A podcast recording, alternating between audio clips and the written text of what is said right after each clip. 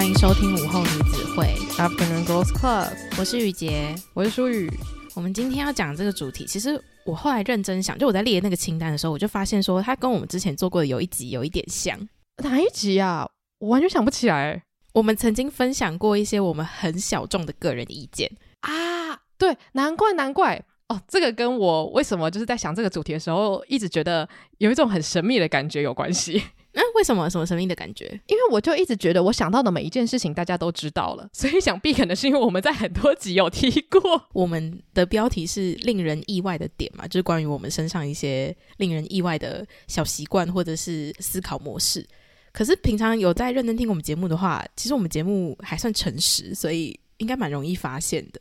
对，而且因为我们做了四年的节目，然后我们又很常自我揭露，我觉得就是。以我个人来讲，我觉得大家该知道的东西，大家都已经知道。就是假如说你们在路上遇到我，我可以保证你们已经知道大概百分之九十的我的故事了。就是我是非常的确定，如果每一集都听的话，真的会很像是跟我一起长大的人的感觉。所以你后来在看这个主题的时候，你上网做的功课是做了什么？因为一开始我对这个主题有兴趣，是我当时在听紫砂欧娜，然后欧娜就跟达姑一起分享了一些就是他们让人意外的 point 嘛。那反正这个。Hashtag 之前在就是 FB 非常的有名，然后就是很多可能就是经营很多年的粉砖，他可能是讲电影的，然后他就会分享二十个让人惊讶的 point，然后或是诶，他那个 Hashtag 可能确切叫做你可能会很惊讶的 point，然后讲电影的人他以前是做体育记者之类的，然后我。那时候在看的时候，就真的觉得哇，好惊讶啊！就是因为你可能认识他的时候是从某一个切角，所以他讲的东西是真的会惊艳到你。啊、或者是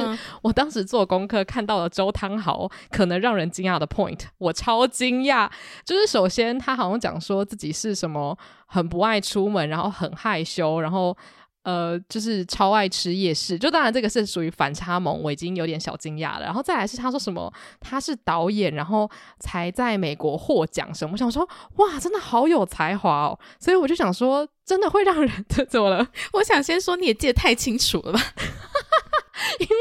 毕竟就是我还蛮喜欢周汤豪，就我有一阵子就非常迷他这样子。然后来第一个令人惊讶的 point，舒雨很喜欢周汤豪，我爱周汤豪。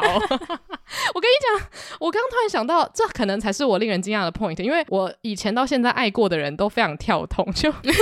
我可以分享一个真的很跳痛的人，就是我曾经有一阵子，大概是国高中时期，我很喜欢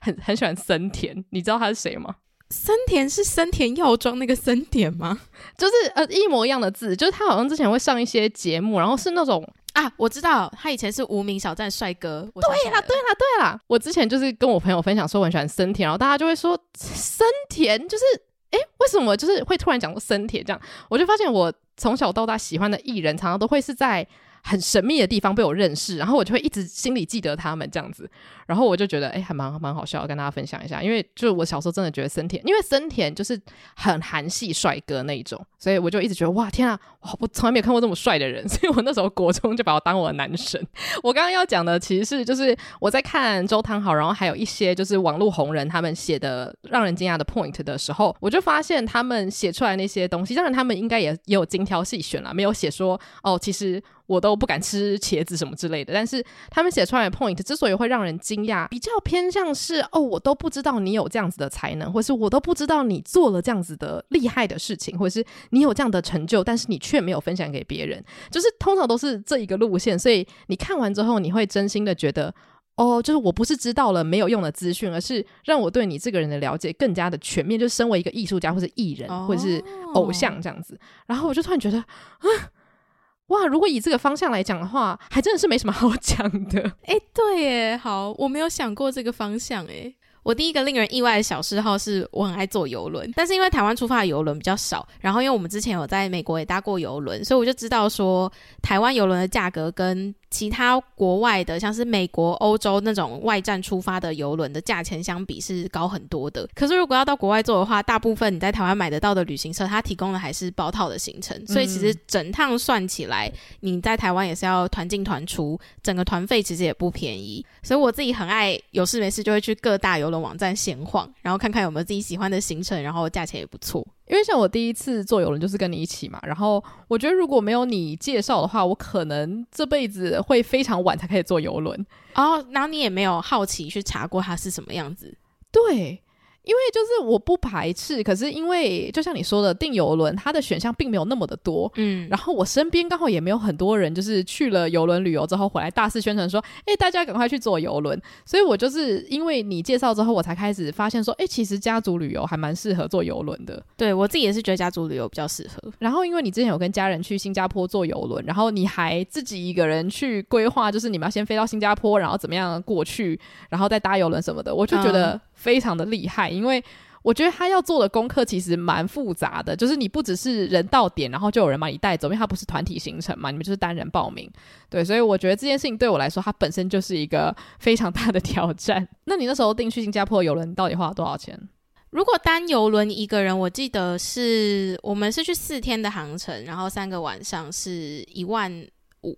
好便宜哦，嗯，就比台湾便宜蛮多的，因为它游轮上面就是包吃包住嘛，嗯，对。但其实呢，我那时候为了买这个便宜的船票，一直在跟时间赛跑。国外邮轮的船票，你就一定要先到国外邮轮的官网去订，或者是国外的订票网站。但是像我这次买的那一家邮轮公司，我一连到它国外的官网，我要买，就是从新加坡出发，我就先连到新加坡的官网，这样要购买。可是我一连到之后，完全分秒必争，因为你只要一被侦测到说你不是新加坡 IP，它就跳出来一个通知说你是 international，那你现在要不要换到 international 的网页？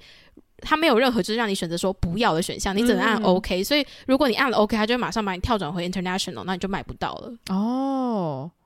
那这样子的话，其实你就一定要有 VPN 才买得到，对不对？如果没有 VPN 的话，还是可以买，只是你就需要跟时间竞赛，或者是你要一直跟那个跳出来的标示搏斗，因为它反正多按几次之后，它你。重新再进入，它可能就没有侦测到，它就不会再理你了。只是有 VPN 的话，就一定会比较安全，也会很方便快速，你就可以买到。嗯，嗯，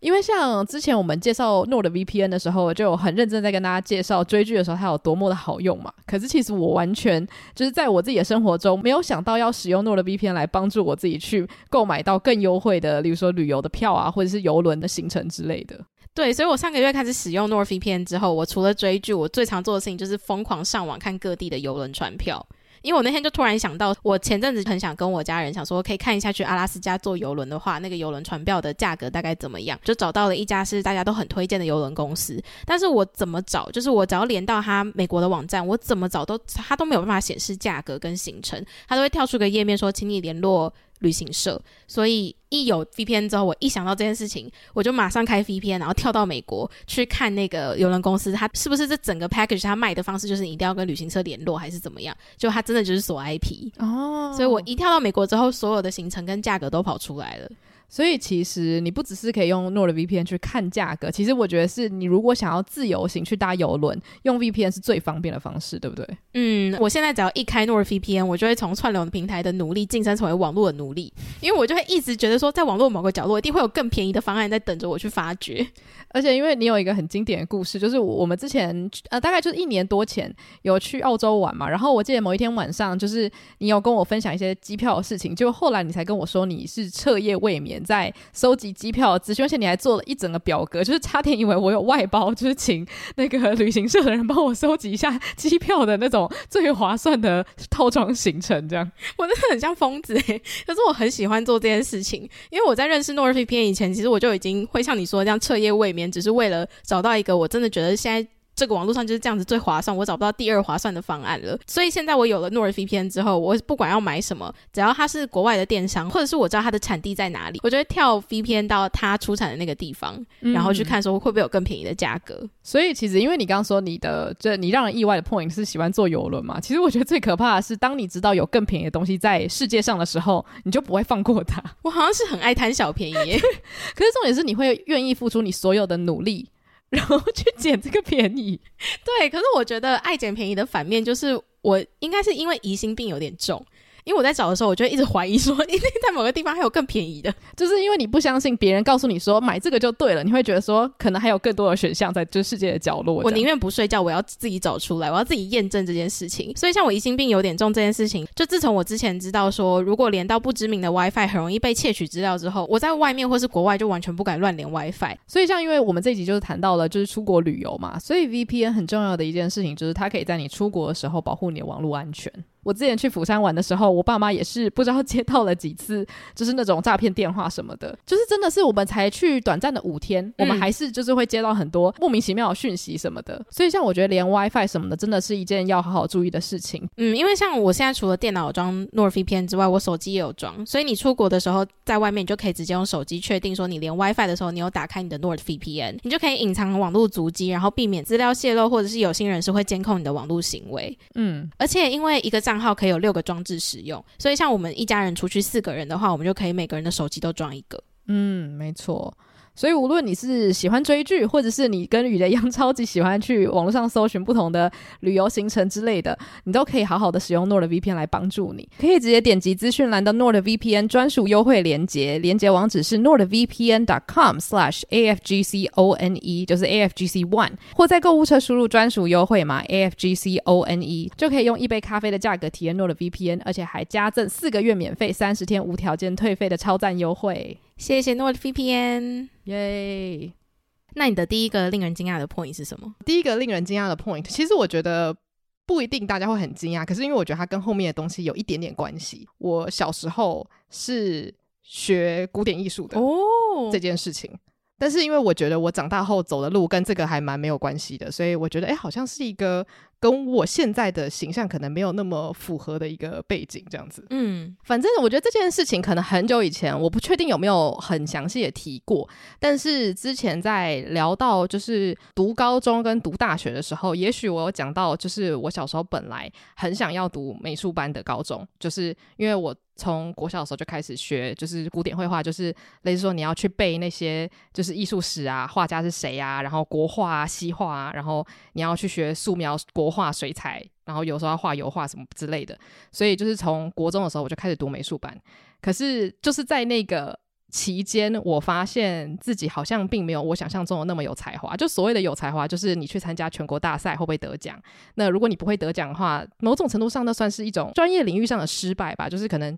全班都一定会参加比赛，但是会得奖可能就三个人，或甚至假如说那一届比较不幸运一点的话，可能那一年就一个人得奖。那所以你就会很快发现说啊，原来我没有我想象中的那么厉害，就是我临摹可能也没有人家惟妙惟肖这样子。所以后来我升高中的时候，我就跟我朋友讨论一下，我就发现有很多朋友都比我提早意识到这件事情，他们就说没有啊，我我觉得我数学很好，我想要去读高中什么的，就读一般高中，然后去大学选择自己更有兴趣或是更有能力的科系。我是从那个时候才开始思考说，哦，有可能我要走别条道路，因为我觉得身为小孩，如果你是读美术班、音乐班或甚至科学班，你可能很容易会有一个想法是，哦，我学这个，我未来就一直做这个，然后。这个就是我唯一会的东西，有点像这样子。虽然当时我们班上也是很升学导向，没错，可是那有点像是我们班。功课最好的人，画画也都最漂亮，所以你就会有一种很绝望，想说啊，我还要跟这些人拼考高中的话，那我还有什么胜算？这样子，因为我们班最会画画的人最后去了北一女，所以就觉得说，哈，那怎么办？所以我觉得那个时候的我就开始挣扎，但是我觉得还好，我后来有给我自己多一点选项，因为后来我发现走那种就是古典艺术的道路真的不是那么适合我，因为我绝对不会是最有能力的人。我觉得我的第二个令人惊讶的 point，如果是依照你这个逻辑的话，我也有一个可以分享。就是我小时候是学小提琴的，然后我也有经历过，就是爸妈给我选项说，那你高中要不要上音乐班这件事情。然后我那时候觉得他们给我这个选项是因为我不觉得是他们相信我有才能，他们只是觉得说有这样的资源你可以去试试看。可是我从国中后来，因为我国中有加入我们学校的弦乐团，我那时候就很清楚知道说，有才能的人是真的很有才能，而且他们还非常的认真在练习，你就会觉得自己真的是望尘莫及。所以后来高中的时候，我就很果断的决定说，哦，我没有要念音乐班，我就是好好的考试这样子。那你有曾经有任何时刻突然午夜梦回想到说，啊，要是我读音乐班的话，我的人生会变得很不一样吗？我觉得没有，但是是因为其实我对音乐没有什么执着，就我很喜欢听音乐，然后我也有学乐器，但是我没有觉得我有厉害到或是热爱到，我觉得我以后一定要成为音乐家的那一种，所以我并没有因为没有办法选择这条路而觉得自己好像放弃了某种梦想。嗯，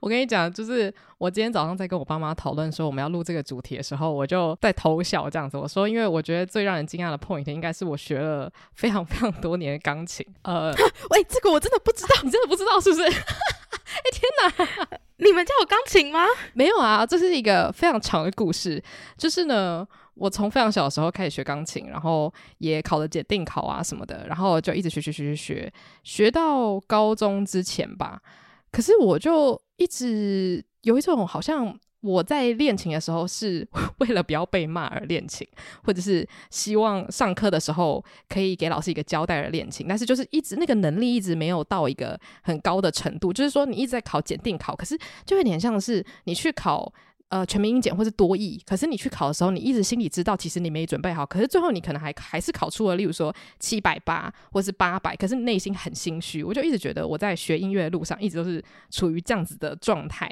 然后也是到了我后来在学配伴奏的时候，我彻底领悟到，就是这个东西我学不来，而且我真的不想努力。我人生中很少有时刻是有一种。我不想努力，我学不会，就是我是真的觉得我学不会这样子。然后我也是在那个时候觉得好像差不多了，所以后来我们家的钢琴是卖掉了，因为我妈说她每次只要看到那台钢琴，她就是一把火，因为就想到我不练琴。然后有时候，呃，小时候啊，我妈会在晚上气到，就是在我的那个钢琴联络簿上面，就是跟老师讲说这个死小孩子都不练琴，很坏什么之类的，然后就是要老师好好管教我这样。所以就是我觉得。弹奏音乐这件事情一直是一件我想要做，可是我又一直觉得我好像做的很卡的一件事情，所以。就如果是简单弹一些什么曲子还行啦，但是我已经非常非常非常久没有碰钢琴了。这也是为什么我很少跟别人提，因为提了也没用。因为要是他跟我说，哎，可以弹奏一曲吗？我就会跟他说不要。所以就是我完全不会跟别人讲这件事情。可是这真的很令人意外诶。哦，我跟你讲，还有另外一件事情，就是我小时候也是学古典芭蕾跟民俗舞蹈。那这件事情也是非常让人惊讶，因为我就是一直跟大家说我很不会跳舞，或者是跳舞是我的一个死穴这样子。可是我也觉得。就是小时候被送去跳古典芭蕾跟民俗舞蹈，有的时候不一定是最好的选择。我觉得原因是因为在那个班上啊，你会对自己的身材非常的焦虑。我那时候只是一个小学生吧，可是因为大家也知道芭蕾舞的那种舞衣是那种你的全身的身体会必然无疑这样子，就是那种很贴身的粉红色小舞衣这样，所以你那时候就突然觉得。哦，我我我有点胖这样子，然后我很清楚记得那时候在学古典芭蕾的时候，呃，老师就有在我们面前就是压某一个同学的脚背，然后跟我们说，你看那个同学脚背是可以压到他的脚趾头是可以直接碰到地板，是那种柔软度是真的很大。然后他就讲说，你看像舒宇的脚啊，是完全压不下去，就是他他怎么死命的压我的脚趾头是碰不到地板的，就没有办法呈现一个完全漂亮的拱形。然后他就讲说，这个就是你身体上的限制什么的。我觉得，当然我没有成为舞者，所以这件事情没有对我造成什么，他不会压垮我。可是我觉得对小孩讲这种话 实在是有点不厚道，你知道吗？就是有点在别人面前讲说，就是哦，你你身体是有缺陷的，你要成为芭蕾舞者的话，不用想了这样子。所以我觉得那个环境有一点点的有毒，所以后来练一练。后来我就没有再继续练了，就是可能有参加几次舞团的表演之后，我也没有再去追求古典芭蕾这条路。可是我就觉得，哎，小时候好像试过很多琴棋书画，不过最后也是都没有成功啦。对，但我觉得是你父母也有让你在蛮小的时候就去接触很多不同的才艺，你才会比较呃快速的选择到说你对画画是有兴趣，而且你也希望说可以往画画这条路上继续钻研的，对不对？嗯，对，我觉得。可能这样看下来的话，我对于静态的活动真的比较有兴趣。就是我虽然觉得我自己是一个勤劳的好学生，就是老师叫我怎么样，我都一定会努力。可是当遇到真的跟你天性不是那么符合的东西的时候，有些东西你其实逼不出来，或者是小孩他很快就会发现哦，我在这个领域其实不是那么的厉害，或者是像跳舞，他其实真的很看先天的能力，所以你就会突然发现说啊，我做不来，那你也不太有可能会觉得说哦，那我一定要去怎么讲。反自然，然后要去达成这件事情，我觉得可能因为在我骨子里跳舞就不是我的人生职业，这样我觉得也挺好的。就我不会一直去想说，要是我再努力一点的话，我就会成为芭蕾舞者，或者我小时候都没有学过什么的。但是我觉得我现在是很放宽心的，知道说，哦，我可能一辈子都不会想要当一个芭蕾舞者。我觉得你那个芭蕾老师蛮过分的，他非常过分。我跟你讲，他真的，因为他就是超漂亮，然后又非常的纤细，然后我就觉得他对于就是有一点肉肉的小女生没有任何的恻隐之心。不过我觉得这一集就是。令人意外的 point，我们真的必须要好好感谢我们的父母，让我们在小的时候就有很多经验，才让我们能够现在拿出来分享。说，哎，我其实做过一些事情，是大家可能会很惊讶的。对，而且我是想说，会不会是需要父母不要听？我想说，天哪，就是在你身上就发了那么多脾气，然后现在居然变成你欢乐的，就是 podcast 主题，而且是当初花了这么多冤枉钱。对。好，那我接下来要分享令人惊讶的 point，算是我长大之后自己发现的，而且我那时候发现这件事情的时候，自己都被自己惊讶到。是我很喜欢规划行程，就我很享受规划行程这件事情。可是我会被自己吓到，是因为我旅游一直以来都是一个还算随心所欲的人，就是我会规划行程，可是我没有一定要去做，但是我非常享受规划行程这个过程。但是你享受规划行程是享受，例如说找地点，还是说你连例如说搭几号公车到那边，然后要花多少时间，你都想要规划？我觉得不会到规划，而是我喜欢提前先知道我会遇到什么事情，然后提前先搞清楚，就不会是到当地我才很慌张的想说，那我现在要坐几号车去哪里哪里什么的。呃，比较像是我前面有提到，就是我的个性好像就是我很喜欢先提前为自己准备好很多选择，但我不一定会去。做这些选择，而是有选择这件事情让我觉得很安心。所以我很享受规划行程的时候是，譬如说我今天要去釜山玩，我们那时候去釜山玩的时候，我也有做一个规划。可是其实我们并没有每一个点都去到，而且我们也没有说真的照说哪一天几点几分要在哪里出现，或是我们要去干嘛干嘛这样。我只是先把我觉得大家会有兴趣的点都抓出来，然后我们可以当天再讨论说，那我们今天要干嘛？我觉得这个就跟之前提到说你很喜欢查机票选项是有一点点类似的概念，虽然不一定完全一样，就虽然它的核心概念可能不同，可是我觉得你很愿意接受说。你花了很多时间做准备，然后里面可能只有百分之十的东西最后会被拿来用，可是你并不会觉得最后那百分之九十不被采用的选项或者是不被采用的套装形成是一个浪费的时间。不会不会，因为对我来说，在找行程的这个行动就有一点像在云端旅游，然后我很喜欢这种感觉，就是。已经对当地的不管是著名景点或是有名的东西有一定程度的了解，所以今天如果有任何跟我一起出去的团员们，他们有想说我想要去吃当地这个很有名的巧克力，我就可以马上说哦，有有，我有查好，然后这附近有哪一家什么什么，就我好像很喜欢当一个帮人家解决问题的人，所以提前规划行程这件事情又可以让我很好的做好这个角色。但是我不会因为没有人问我而自己觉得想说，我做这么多准备，怎么都没有人问我，就我觉得无所谓。但我觉得还不错，是因为你有点像是在旅游之前你就已经先玩了一遍嘛，就是因为你做了那么多功课，然后看了那么多影片什么的。没有，说实话，就是我有导游病，我就是很想要当导游或者领队的人。但是你有曾经真的想过，就是我可以使用我这样的技能，然后成为我的职业吗？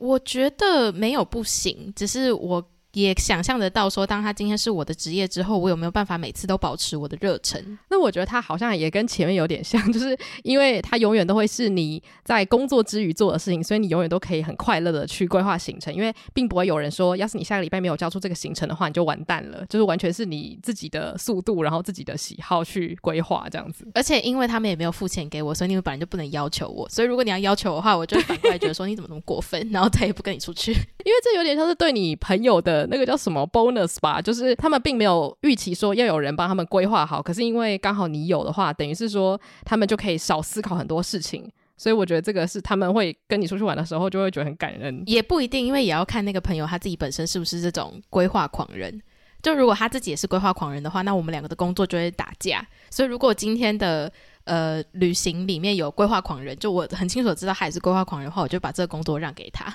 真的、哦，你会愿意就是完全接受？就如果今天有人告诉你说，那我们今天出去玩要做 A B C D E，你就会觉得 OK OK，就都交给你这样子。可以，如果我对那个地方没有太特定的偏执，就我觉得这个点会令人惊讶，也令我自己很惊讶，就是因为我平常真的是一个感觉很随性的人，而且我又就是很常别人说要干嘛干嘛，我也不会有太多意见。可是其实我都有准备，啊、但是没有使用也没有关系。哦，我觉得好像根据你这个点，我可以。归纳出另外一个我没有想过的，但是前阵子我朋友才跟我分享的，就是因为。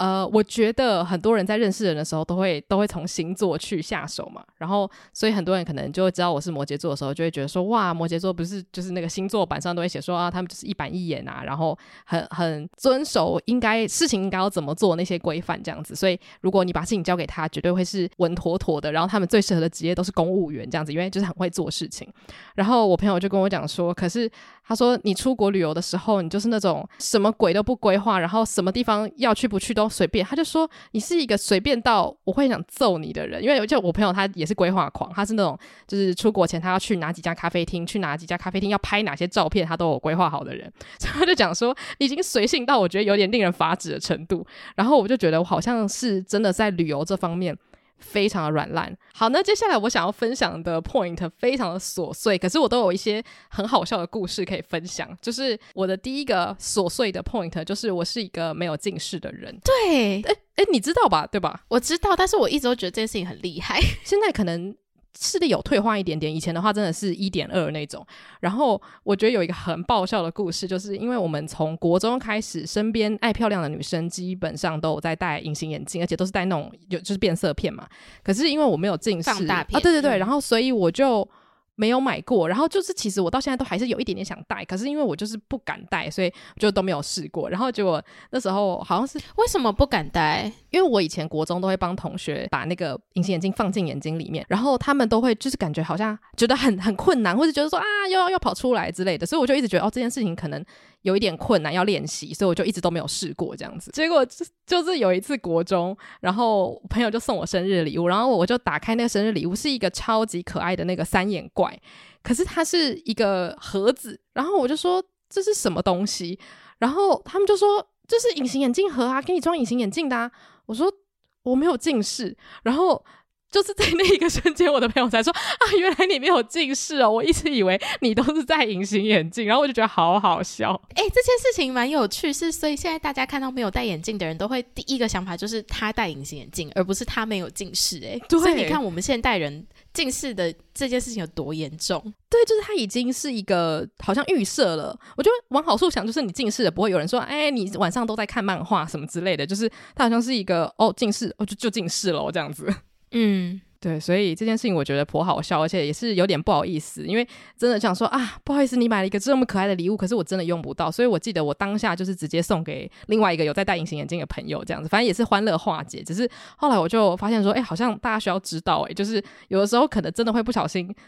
就是会有一个错误的预设，然后人家就白花钱了，我就觉得啊，有点小难过这样。然后我还有第二个很琐碎的，也是跟身体有一点关系的，就是因为小时候如果要弹钢琴或是要画画的话，老师都会跟你说指甲不可以留长嘛，因为如果钢琴弹钢琴，你指甲留长就是会打到那个键盘。然后画画的话是，如果你指甲留长，你的指甲就会很脏，里面都会都会是颜料。所以我从小指甲就剪得非常短。然后可能是因为这个关系，我就有一个毛病，就是我没有办法忍受看到指甲变长，是我是会真的抓狂。如果我在国外旅游，我会立刻冲去买剪指甲的东西这样子。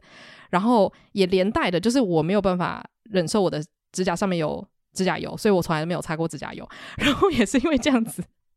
某一年，我朋友就送我指甲油，然后我就突然发现，我是不是应该要跟大家讲，我是一个不擦指甲油的人？我又害别人白买礼物了，然后我就觉得非常非常的抱歉。对，所以这就是一个令人惊讶的琐碎 point。这个真的蛮令人惊讶，虽然我知道，可是我没有想到是你从来没有擦过，我以为是你不喜欢。我觉得那个不喜欢已经是到一个，就是我甚至说不出来我对这个东西的好恶，而是我不会做这件事情，甚至有点像是。你不打耳洞，不见得是因为你觉得耳洞是世界上最丑的东西，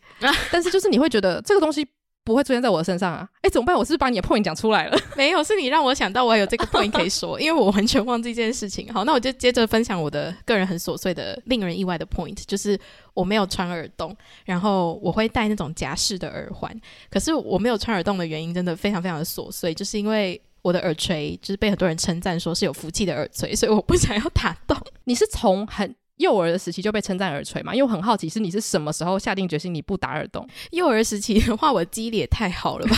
你说两岁就说我不打耳洞？对，是我大概从国中开始，因为大家女生会想说要打耳洞，就是大概国中左右就会开始，周边有些朋友很就会去打，然后。其实我最开始不打耳洞的原因，是因为我怕痛。就我一直觉得打耳洞是一件感觉很痛的事情。我小时候其实大概国小到国中的时候，就我的奶奶就很喜欢说我的鼻子是很有福气的鼻子，因为是有一点蒜头鼻肉肉的这样。然后我的耳垂是很有福气的耳垂，就是她很常说我就是有福气的面相之类的。然后我就有点被 PUA，就一直相信说对对对，我就是个有福气的长相。然后一直到后来，就大概大学的时候，其实我就开始想要戴耳环，可是我又真的很担心说我打耳洞，我的耳朵会不会怎么样？第一个是因为我的耳垂真的蛮厚的，然后我听过有人说他的耳垂比较厚，然后他打了耳洞之后，那个耳洞很容易合起来。我就一直想说，如果打了耳洞之后，我还要花时间照顾他，我觉得很辛苦，所以我就也没有想说我要去做这件事情。然后一直到我大学有一次去打工的时候。有一个客人，他就来买东西的时候，买完他对我说第一句话是说：“小姐，你的耳垂真的很漂亮。”他是一个白长发，然后留了很白的胡子的一个老先生，然后他看起来就是好像算命很厉害之类的。我就整个又被说服，我说：“哦，谢谢。”然后我心想说：“我的耳垂一定很有福气，我绝对不破坏它。”所以就到至今我都没有想说我要去穿耳洞。但是我觉得我要收回我，我觉得我刚刚拿那个擦指甲油跟耳垂比喻好像有点不太对，因为毕竟是一个有福气的耳垂。但我我接着再分享一个很琐碎的，就是我从来没有染过头发，然后我也没有想要染头发。诶，这个这个我觉得很惊人呢，因为以前染头发可能没有那么方便，可是我们高中的时候泡泡染很流行。你有染过头发吗？哦，我不是染过蓝色吗？哦，对哦。整个大师，但是因为我我要么就不染啊，然后要么就大染，对，我就是只有零跟一百，所以你看到我百分之九十九的时间几乎都是黑发，所以这个推论是合理的。不是不是，我刚刚失忆的原因是因为我刚刚有想到说你有别的发色，可是我一直觉得那个是假发，对，好像蛮合理的。对，好，就是我不染头发有一个呃很无聊的个人原因，也是因为。我自己很清楚的知道，我是一个很容易看什么东西看久会觉得很腻的人。然后头发这件事情，其实它跟耳洞有一点像，就是你打完之后，或者是你染了之后，你不是说你染了一次就没事了，你还要花时间去照顾它。就是它很容易会布丁头啊，它会褪色啊，然后它褪色之后会不会好看也不知道。那你要花很多时间去买那种什么染色洗发精，然后一直照顾它之类的。我第一个想到这个，我就觉得好累。然后第二个就是。我染了头发之后，我很担心，我可能刚染一个礼拜会很喜欢它，然后一个礼拜之后，我就突然间发现说这个颜色好不适合我，我就很受不了，所以我就从来都没有染过头发。然后还有另外一个惊讶的 point 是，我以前就是其实也接连到一件事情，是我从来不觉得我要有刺青，因为刺青也是一个永久性的东西嘛。我就想说，如果我刺青了之后，我天天看到它，呢要是我讨厌它怎么办？那我就消不掉。所以我本来都。真的没有想要刺青，直到有一年，我就突然间很想要有一个刺青，是纪念我的，就是家人的。不是说真的我家人怎么了，我要纪念他，而是我就是想要有一个刺青，是让我看到他们的时候，我就可以想到我的家人，然后让我觉得这件事情对我来说蛮重要的。然后我第一次想要刺青之外，我还想要刺在一个是我每一天都可以看到的地方，所以它是相对有一点明显的位置，这样。所以我觉得这个转变蛮大的，因为你很显然很。重视你很容易对事情腻这件事情，就是你不会觉得说啊，如果腻的话，我再染黑就好了，就是你不会给自己这样子的一个后路。可是刺青反而是一个，它它可逆啦，但是就是相对来说比较困难。所以你觉得是因为你想要纪念的那个欲望完全大于到底会不会喜欢这个刺青 forever 这件事情，对不对？我觉得是，而且是在我还没有找到我真的想要刺青的这个原因之前，我就是会觉得说刺青我一辈子都不会做，但。自从我开始有这个想法之后，我就超想刺青，然后一直到最后完成刺青也大概就两到三个月的时间。你觉得你未来还有可能会再继续刺青吗？我觉得会，就是有什么我想要真的特别纪念下来的事情的话，我会想要刺青。嗯，我只能说。哎，人真的不能铁齿哎，搞不好之后你就大染红色头发，有没有可能？我还穿耳洞，还穿鼻环，对，就是想说，管他什么福气，反正就是鼻子、耳朵全部穿洞。现在至少是不会啦，不过我觉得。这样聊一聊，我突然发现我我我好像有蛮多令人惊讶的 point。对，因为我觉得很好笑，是我本来在想的时候觉得说啊，根本没东西好讲，因为大家已经对我们就是里里外外都很了解了。但是实际上好像还蛮多很小很小的事情，我们从来没有分享过。我觉得是呃内心的一些成长的转变的话，这些我们都分享很多。可是像这种外形保养类的，我们真的很少分享，毕竟大家也看不到我们的脸嘛。哦，对对对。那我最后一个想要跟大家分享的，我有一次在线动有分享过，是好像在投稿单元的时候吧，我忘记当时投稿的问题是什么了，可能是跟习惯或者是呃对于气味有关的投稿嘛。反正呢，我的这个令人意外的 point 就是我非常非常非常非常喜欢汽油的味道。哦，诶，不是地下室的味道吗？啊，两个都喜欢。可是如果要讲最喜欢的话，我最喜欢加油站的味道，就是因为 听起来好奇怪，真的很奇怪。因为平常如果是开车去加油的话，你不太可以闻到就是加油站味道。可是如果是骑摩托车，偶尔就是跟我妈一起去加油的时候，哦，那个味道。超赞，然后我就一直觉得很怪，是因为从小到大爸妈都会说去加油站的时候不要一直闻，可是我就一直觉得这个这个味道很好闻，就是那种让人有点欲罢不能的味道。然后因为因为你很少有机会可以去加油站闻加油站的味道，所以你就会一直觉得这好像是一种禁忌的快乐。但我不知道，我觉得这也是跟生理有关了。反正我就是一直觉得这个这个味道就是让人很幸福就对了。但是我非常非常克制，就是我去加油站的时候，基本上我都会憋气，因为太喜欢了，所以要避免自己接触到这个味道。听起来超级奇怪的，很像有什么成瘾症的感觉。对，但你很有克制，就你很有自制力，会去切断这个成瘾症的任何关联。对，没错。好，那我最后分享我的令人惊讶的 point 是，我不知道我讲出来你会不会觉得惊讶，但是我应该没有跟你分享过，就是其实跟钱有关的记忆，我会记得特别清楚。哦，等一下，这件事情好听起来好大哦，你可以帮我再多说一点吗？好，就是我在我的记忆。跟吃的东西还有钱这件事情是绑在一起的。就是如果你今天问我说，哎，你记得我们上次在中孝复兴附近，然后怎么怎么样的时候，我就会说啊，有那边有一家很好吃的那个烤肉店，然后我记得我上次那边吃了一个人，好像大概七百多块之类的。就是这种东西是会挑起我的记忆节点的。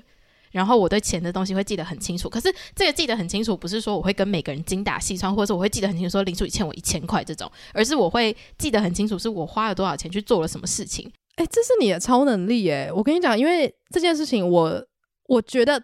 你刚刚有，你刚刚用一种好像我是超人的表情看着我，因为这件事情我完全做不到。然后或者是每次，因为我家人也是那种很想要知道说，哎，你吃这个，你你花了多少钱？你们一个人花了多少钱？你们这次出去玩一个人花了多少钱？我说。怎么可能会有人知道？我当然不知道啊！就是那种我昨天吃了什么，花了多少钱都记不起来的人，所以我就一直觉得这件事情一定是跟 DNA 有关系。因为我弟就是那种他可以记得清清楚楚，然后他可以告诉你说他觉得这东西 CP 值高不高，他这个地方他会不会再去，因为他觉得很不划算，什么什么之类的。哦，然后我就觉得为什么？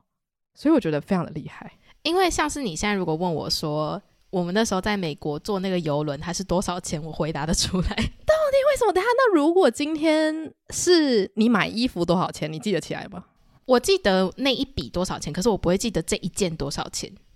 诶，不一定哦，我可能记得。如果是因为我也很少买衣服，所以我应该会记得。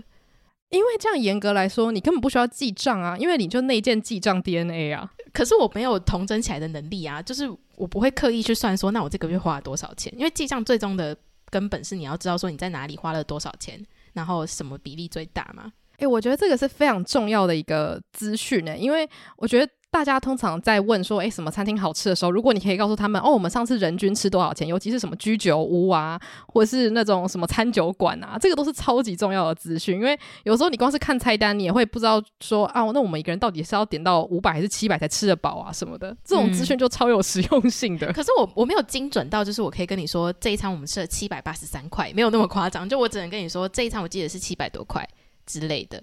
哦，没关系，我觉得这光是这个数字本身就超有参考价值。虽然对大家来说可能没有什么用，但对我本人来说很有用，因为你们大家应该不太可能会去私讯说，哎，雨洁，你家附近那个小吃摊一个人吃下来要多少钱呢？哎，可是我觉得这个有点连带到我跟别人在反馈说，我觉得这家餐厅好不好，或是这个地方值不值得去的时候，我也会把价钱这个进这个东西考量进来。就是如果你今天问我说，